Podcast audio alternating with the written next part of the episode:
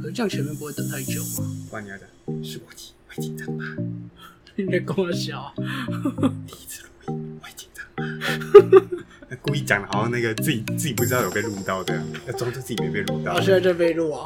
啊对啊，所以不管讲什么就不管讲，勇气也会被录到哦。没有，你因为一开始就第一次录音会紧张吗？没事，其其实你用气音讲也会被录到哦。好吧，那那我那我不演了。所以刚刚那一整段都在演。对啊。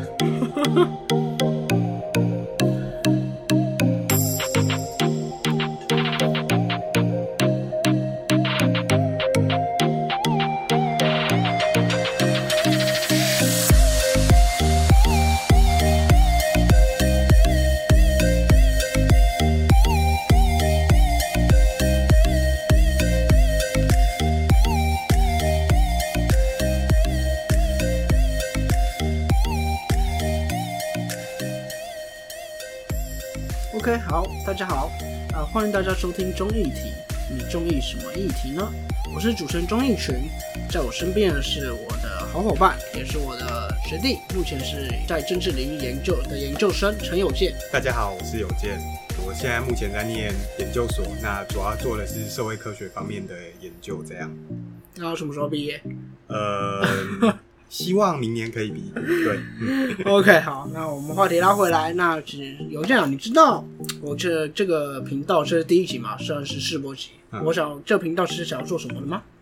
嗯，这个频道应该就是要提供一个管道，让年轻人去接触政治。对，因为其实大家都很常会说，就是年轻人都不关心政治，然后投票率一直以来都是那个年轻族群都是最低投票率的那个族群，这样。OK，好，那其实大致上没有错啊。这我这个频道其实用意是这样。那你也知道啊，我过去是做政党研究的。那我在我的论文题目其实也是写政党，那尤其是在小党的研究的部分嘛。那其实，在小党研究，我过去真的不太好做。应该说，熟悉台湾政治领域的人，大家知道，台湾的小党其实，呃，四年换一次，八年换一次吧，就顶多撑撑两个任期差不多啦。所以，这个地方是因为台湾选制的部分，其实本来就是以两党制选制为主。那你你也不可否认，大概台湾未来的政治生态就还是会以那两个国民党、民进党。就是两大党为主。对，没错。所以小党其实不好做的原因，也是没有教授去愿意去做，因为你可能这一次 focus 在一个小党，四年后哦，八年后没了。就消失了。对，所以他的说真的，他的学术，因为教通常教授还是会希望他写出来的东西是一个可以有一一一连串，或者是有非常比较丰富的那种可以挖掘的一个对而且。就是也是要有一点学术价值，就大家看到这个会觉得哦，这个是一个学术的，不敢说巨作，但是有一定的价值。那你像你今天写个小党，某一个小党，哇，四年后它不见了，那教授会不太愿意去写。所以其实我当初在写写这个小党研究的时候，真的遇到很大的困难啊，真的是没有人想要做。其实这可以回来看，这个台湾的小党目前的民众党，嗯就是一个柯文哲的政党。那未来看柯文哲会可能会继续选总统，那之后如果民众党没有柯文哲，民众党还会在吗？就我不好说就很难。说，对，那你看时代力量，嗯之前黄国昌一直想要成为一个魅力型领袖，大家要看得出来，他很想要成为这样的领导者。嗯，那现在黄国昌做了也还做了好几年了，所以下来以后，哎、时代力量嗯分崩离析嘛。嗯，对，那不用说之前绿党跟社民党这种小党，然后绿党现在还在。啊，就今天通过一个那个绿党那个谁王浩宇。啊要被那个要罢罢免案通过了。啊，不过他现在是民进党，哦，对，好，OK，然后社民党基本上还存在在就不没有不雅了。对，因为范云自从民进党。去年进入民进党的那个部分区立委提名之后，整个社民党的一个声量整个就完全消失。对，没错，所以小党的现况就是这样，所以你要说真的做小党研究，需要一个一定的努力。嗯，对，好，但是说真的，台湾的小党不重要？我觉得任何一个政党，就是就算是两党制之下，你在美国没有小党吗？有，其实小党就是代表对小党就是代表一个新的一部分的一个不同于党大党的声音。其实我觉得小党的研究虽然难做，但是它必须，它是必须的，代表是很少数派或者是不被大家看见一些声音的，有时候一些新力量、新声音，所以我觉得小党研究还是一个必须啊。就是我觉得啦，就是因为小党还是像之前一八年的县市长选举，像高玉婷他们时代力量前主席在新竹市是差一，哎不对，我讲错了，他是立委差点上，所以是二零二零。就是大家都会想说，哎，应该扎卡都是台北市可能比较会出现，但其实你会发现在新竹市就啊，这可能大家会攻击我是天龙人观点啊，对，但是你会发现其实他们如果有一个好的经营或一个好的组织，他们确实能在地方选举或者是甚至在立委这种选举冲出一次非常漂亮亮眼的成绩，这样。OK，好，不用不用等大家说，我再说，你就是天龙人嘛。好，对，呃，不同不懂其他地方，啊，没有啦。其实啊，这个小党是在某一个地方运作的不错，其实都会有一个很好的成效。嗯但说这个小党资源不足，嗯它相对起来运作起来，其实我的论文里面有写到一个很重点，就是它要用时间来弥补这个资源的不足啊。对啊，那其实这也是我论文的内容，我这边不多提。但再提人家，听众就大概知道我们是哪一间学校，或者你的你的论文可能就被爬出来这样。我前面就会讲我的名字，大家找我的名字就知道我的论文啦。好啊，反正就是这重点，就是其实在政治研究里面，其实大导研究很重要，但小导研究是必须啦。那其实我这边回到这个频道的主旨啊，好，那这个频道的用意其实最重要就是提供一个新的管道给这面，其实主要是设定在年轻族群去接受政治时事。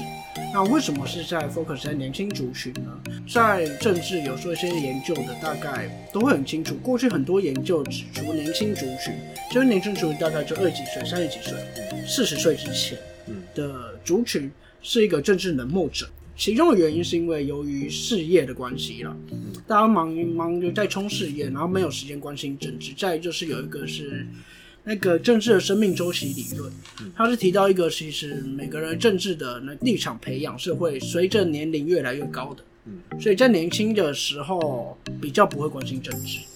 这个论点其实就我的观察，还有我过去看了一些论文的结果，我是觉得这个结论是对一半。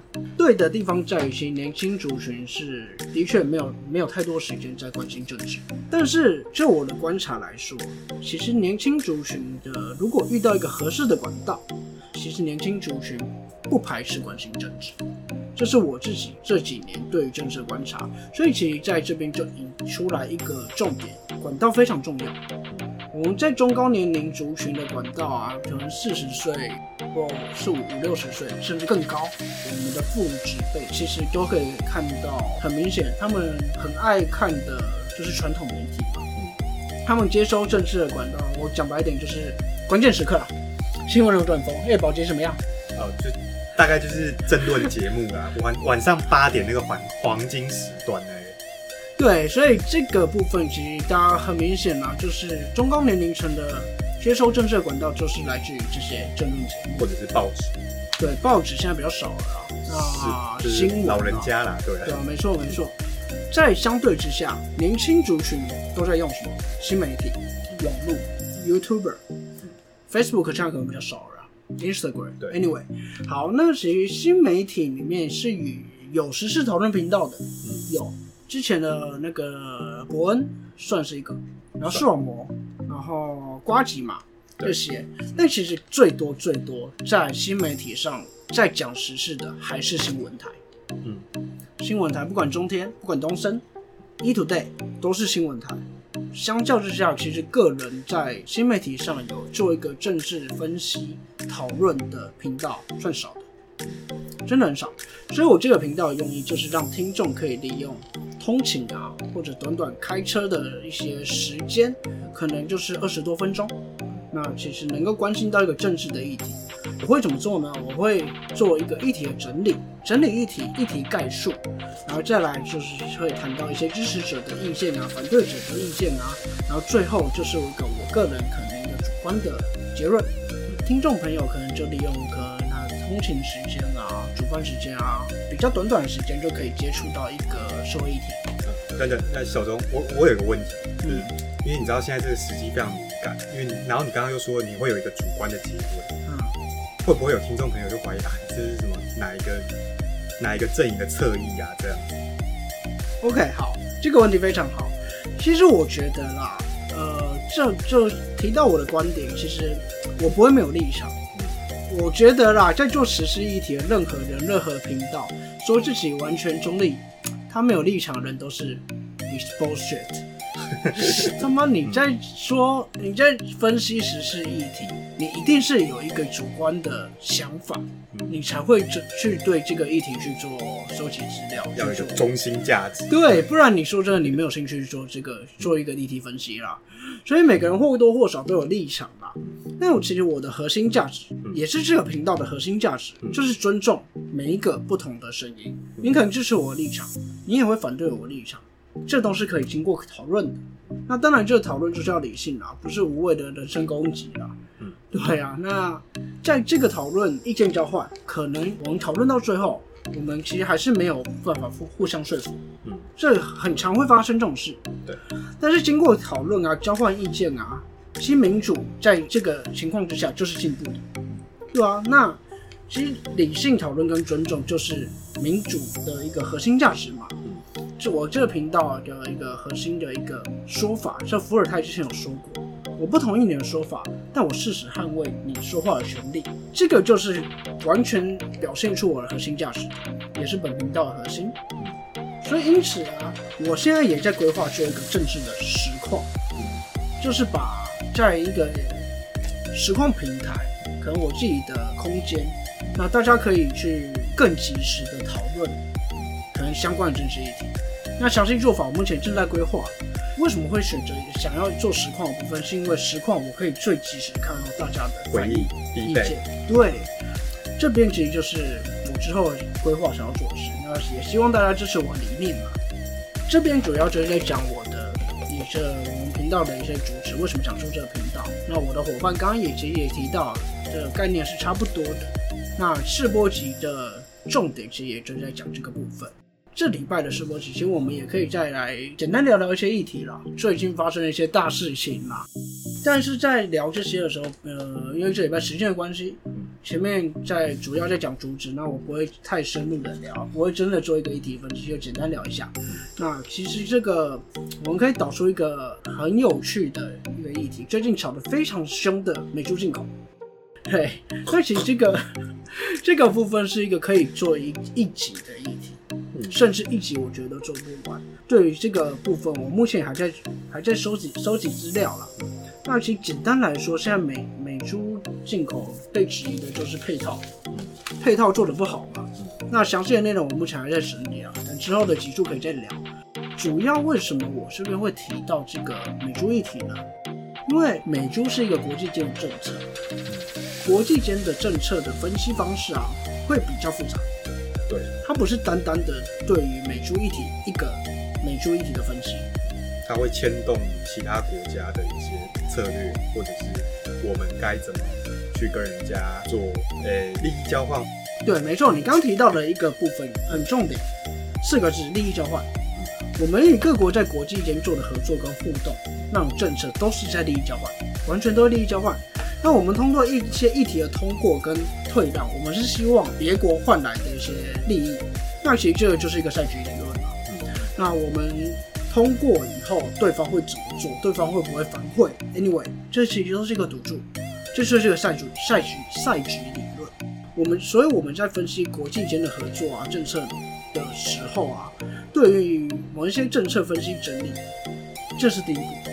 那接下来要看到的是那个。这个政策可以影响到的另外一个政策，我们可以换来什么利益？这是第二步。那就像美猪，就是用 BTA 来换嘛。所以我们执政党说的啦，对啦。哦，执政党说的。Anyway，反正美猪是 BTA 的敲门砖。对。OK，好，那是不是呢？其实 BTA 还没签，我们就继续看下去。好，那这个不是我们现在的重点。那我们这会导出一个，我们在看完一个美珠的议题啊，它的正反面啊。一些比较以后啊，下一步其实就是要看 BTA，BTA 的通过以后的正反面，最后再去比较这两个东西，美猪通过换来 BTA 是不是值得？这个就是一个国际和国际的政策分析。那所以我才说国际间要合作，要分析是没有一个简单，没有那么简单的。你看，光是一个美猪议题，在台湾最近炒成这样，轩然大波。对，对啊，那行政院因此折了一个发言人。对啊，那这个哪些配套没有做好啊？然后哪标示不清啊？台湾变四等公民吃美国朋友的肉，没有。好，反正不管你讲这些讨论都是第一步而已，都是第一步而已，很重要啊。你说这蔡英文是白痴吗？不是啊。他幕僚团队是白痴吗？呃不是，啊。哎、我会不会被说绿粉？不会啊，不会啊，应该应该不会，那韩国是白痴吗？不好说 哎哎哎，你这个绿粉啊！啊，这是侧翼。好，没有那你可以领一四五零。OK OK，好，好，没有没有，这些重点其实不管在哪一边啊，常常都会听到人民在那边说执政党制造怎么通过这种东西。对，其实他们真的不知道通过一些政策以后民众的反应吗？我觉得应该不会不知道啦。对了，我说这怎么可能不知道？我靠，这些人哎、当到总统，当到高阶幕僚，对，都 LSE，那对啊常春藤名校，他们都是政治精英，好不好？啊他们智商都多高啊？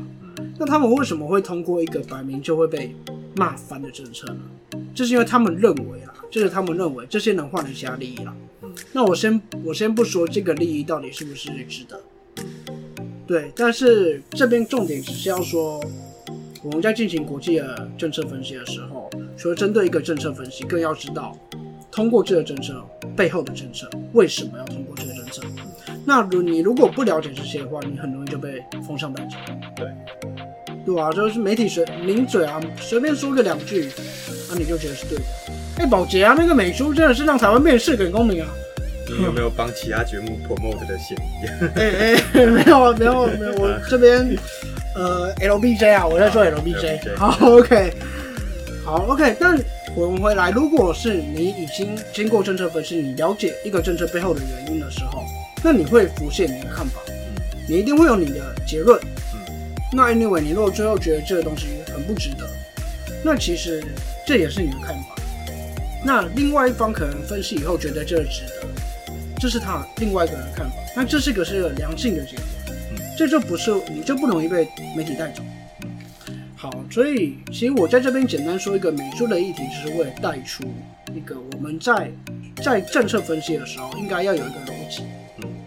这些议题的内容，就这这美珠美珠议题的内容，其实就是要等我做完功课以后，我们来讨论，对，对吧？可能下一集或下下集，嗯，对，因为这个议题要再看一下，因为目前，而且目前被风向带的风向被带的蛮严重的，对，就是大家都是吵得很凶啊，然后大家也都各有立场。那目前因为还没有还没有说正式要签或者是正式去谈判之前，我们说真的也很难去做一个比较完整的一个分析，这样对。对，尤其是政策间的分析，你要去做一个比较，它很难量化。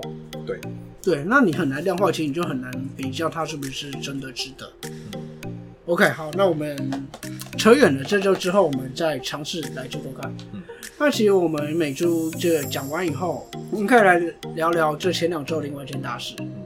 那前前两周全世界另外一件大事，我应该不用多说了吧？是全世界最有权力的那一个人。啊，这边就是美国选举嘛。那其实，诶、基本上美国选举大致上应该尘埃落定了。虽然我觉得这个还还会再吵，不知道吵多久。对，对，可能应该还要再一阵子，对吧？其实，那我觉得，呃，目前美国选举这样的结果啦，对我来讲是一个情理之中、意料之外的一个结果啦。那为什么意料之外呢？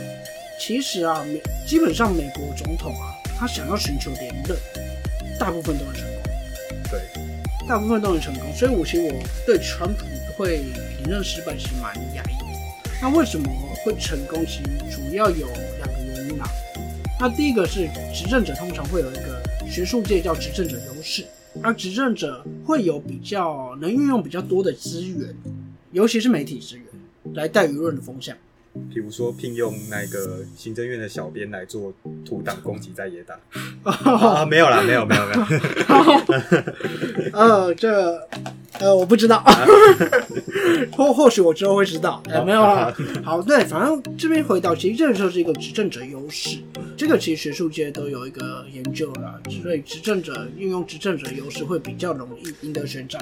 有比较多资源，对，那再来第二个部分，是因为美国的选民有一个一直以来有一个风气啦，大多数美国选民众啊，都会再给执政者一个任期的机会去试试看。我们其实纵观美国的历史，那美国历史上想要寻求连任，但是他失败的总统其实不多，广义来讲只有十位。那这个其实网络上随便很多地方都有查到。你看美国总统历史列的历历任列表，都查得出来。在这十位连任失败候选人中，其实里面还包括一些党内分裂。党内分裂，那再来也有，几个就对，还有几个就是前任总统遇刺，我是接任的。其实说真的，在这种情况下，我觉得要应该要扣掉，应该要扣掉。呃，他本来就不是靠自己赢得第一任选战。对，那我们以最严格的标准来说，这是第一任我是自己胜选，第二任我想要寻求连任，但失败的总统其实比十位还更少。那这里面只有六位。那美国目前四十几位总统历任啊，美国目前还有四十几位总统，只有六任是这种情况，所以我才说这个结果蛮让我意外。对，而且上一个连任失败，老布希，我还没出生，对，两千年对吧？没有没有，那是小布希，是他儿子。哦，那是小布希啊，对对他儿子被评价为那个美国历史上智商最低的总统，结果他他儿子他的儿子还连任成功，你就知道这连任失败机会有多小了。哦，对，对啊，所以说真的，而且你从上一届的选举来看，你可以发现川普的隐性支持者比率算蛮高的。对，隐性支持者就是我支持川普，但我不表态。嗯，我选择我支持你，我说我支持另外一个人。对，这个比率其实蛮高的啊，所以上一次的选举才会让大家跌跌破破眼镜。对，所以我才会说美国总统没有连任成功，啊，川普没有连任成功，真的是一个意料之外。但实际上，我们再进进一步想一下，其实美国民众会这样选择也在合理啊，情理之中嘛。因为拜登就是一个温和派的领导者，那你川普就是一个非常不受控的。对，那其实以选民在这样相比，会选择一个温和派的领导者，很合理啊。对啊，对啊。好，Anyway，那其实这个结果就是美国选民的选择啊。那我本身没有美国国籍啊，那 所以这样的结果对我，嗯，也也就这样吧。他其实也没有什么满意不满意，我也没有一定要川普赢，也没有一定要拜登赢，对吧这个结果就是美国美国美国的事啊，对啊。但是我们要思考的一个东西，就是美国选举结果结束以后，台湾的下一步，嗯，重点是台湾的下一步啊。对啊，那我们现在很多人都会讨论拜登上台以后对台湾的影响。那我们这边其实先提一个拜登轻不轻中啊？嗯那这个问题是有争议的。对有人会觉得他非常轻中，他呃儿子也有一些争议嘛。对，但是其实有些人会觉得他还是会跟中国中国做一个对立，所以他其实不会特别的轻松。但是不管怎样，我们排除掉这这这个争议来看，拜登其实就是相较川普之下，他是一个温和派，对，绝对的温和派。所以其实他不管之后拜登怎么样跟中国来做一个互动，他都不会像川普这么激进，他会是一个温和的做法。对，那我们从台湾过去一直以来都是在强国之间夹缝求求生存，这强国就是美中嘛。对，在美中的夹缝求生存，那我们过去其实就会讨论一个统独议题。那其实过去就是轻重就是统战统嘛，那另外一边就是独嘛。那其实，但是其实听众朋友啊，如果有兴趣的话，可以去看看 TDS 正大的一个调查，他每年都会有问民众对统独的看法。嗯，那过去其实真的是统独面占蛮重。对但其实近年来的调查结果啊，民众越来越多人回答维持现状。嗯，应该说现在大部分比例都是连维持现状。所以现在的民众其实不会特别偏统独偏独哪一边。当然，但是统独是永远吵不烂的议题。对啊，每每四年就会出现一次。没错，所以其实，在美中互打之下啊，呃，过去美中互打之下，台湾其实是更有空间去一个求生存的一个状态。再往后，美中之间的互动可能会趋于温和了。那台湾想要维持生存，它的下我们的下一步就会非常重要。那过去其实学生时期，我们常常会听到别人说啦，美国会帮助台湾，呃，不是，美国现在也蛮常听到的，对啊，对吧？打起来美国会来啦。对啊，对啊。你觉得呢？我觉得，嗯，要看台湾自己能撑多久啊。对 OK，那那那是后面那个，可以后面可以细谈。对，好，其实我觉得啊，我觉得台湾本来就不太能在那边想说我应该依靠哪一国。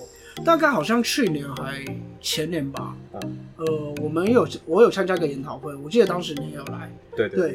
那当时发表教授其实是一个在美国教政治的台湾教授，那他名字 Dennis 嘛，我有点忘记了，因为有点久远了。他就有提到，其实美国那边有做一个民调，在调查就是台湾美呃美国的民众对于出兵，目前世界上有一些会发生战争的地方，就出兵海外，对的一个支持程度。包括蛮多地方的啊，其中就有台海战，南北还有，嗯，我记得南北还有，然后应该还有其他地方就容易发生战争，但我有点忘记详细的内容有什么了。中东跟东欧那部分。对，好，OK，大概就是那个联合国维和部队会去的地方对。好，但其实这个重点为什么会提到这个？就是重点，这个调查对于美国民众对出兵台湾的支持度。是所有地方中最低的，对，甚至南北韩都比台湾高很多。呃，我印象南北韩的支持度是最高的，不是发生韩，对，哦，所以韩国打起来，美国就会来，那韩国先打。啊？不是。啊，不是啊，这这有点地狱哦，这不行。OK，好，OK，反正这个结果就是，我们退一万步来讲，现在两岸真的打起来了，嗯，美国根本不可能出兵台湾。或许过去可能美国总统啊比较极端一点的总统，可以用一个紧急命令来退出兵，这美国总统可以的。但是不管讲紧急命令之后是回到议会要审理的，对，那议会代表民意啊，嗯，那民众对于出兵台湾支持度这么低，一定会驳回啊，驳回以后就收兵啊，对。啊，那其实说白一点，美国的民众根本不知道你台湾在哪，为什么要出兵台湾？他好像连台湾在哪里有很多一大很大部分的民众都不知道，就是台湾到底在世界的哪一个角落这样。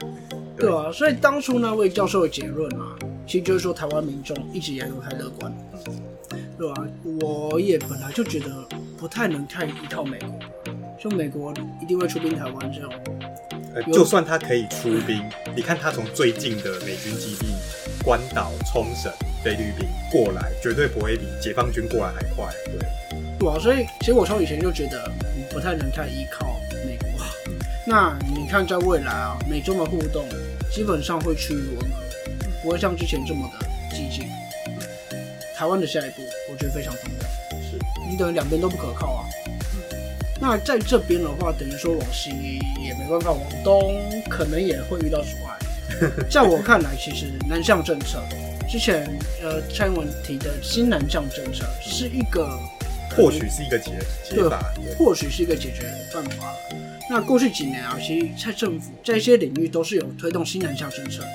其实，在医药啊，在观光啊、教育啊这些领域，其实很而不止这些领域，对，其实都有推一个南向政策。那这边其实我不是想要去歌功颂德啊，只是觉得南向政策是一个台湾非常重要的一个政策。其实我这边很好奇一件事，就是有见你对推这个南向政策啊，嗯，你有什么感觉？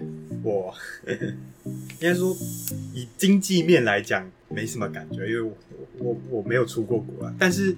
我个人在大学校园里面发现一个蛮明显的一个特征，就是我们学校的侨生变多，尤其是印尼、马来西亚，甚至泰国这些地方来的学生比例越来越高。对，OK，所以其实在教育上是有感觉，发现侨生蛮多的。嗯，好，那其实我在过去几个月的公司有做一个关于观光产业的 case 调查，其实会发现南向政策在观光产业蛮有感的。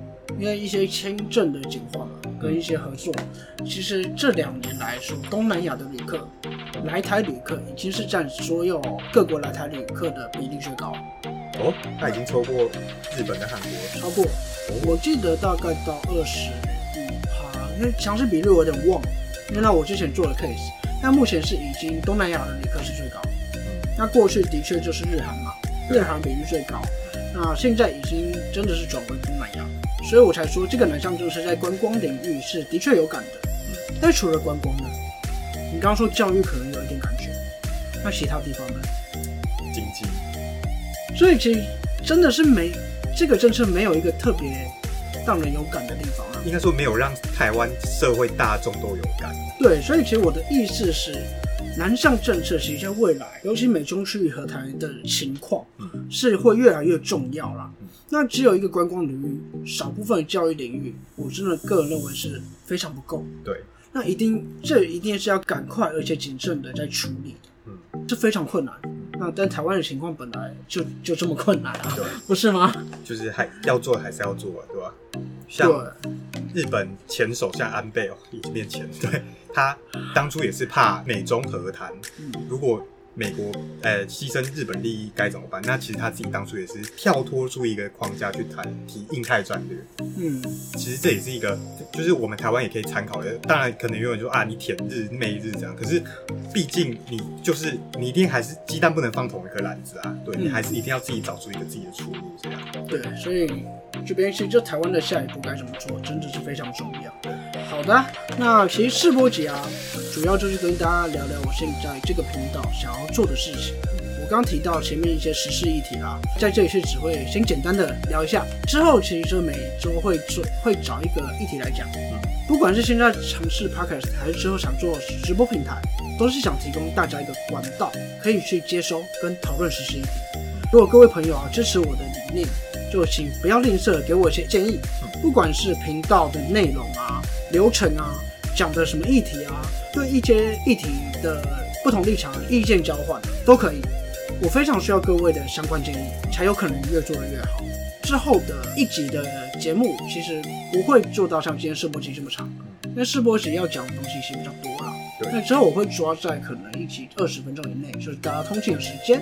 之后的做法就会是这样。最后感谢大家的收听，这里是中艺体，我是综艺群，我是有健，我们下次见。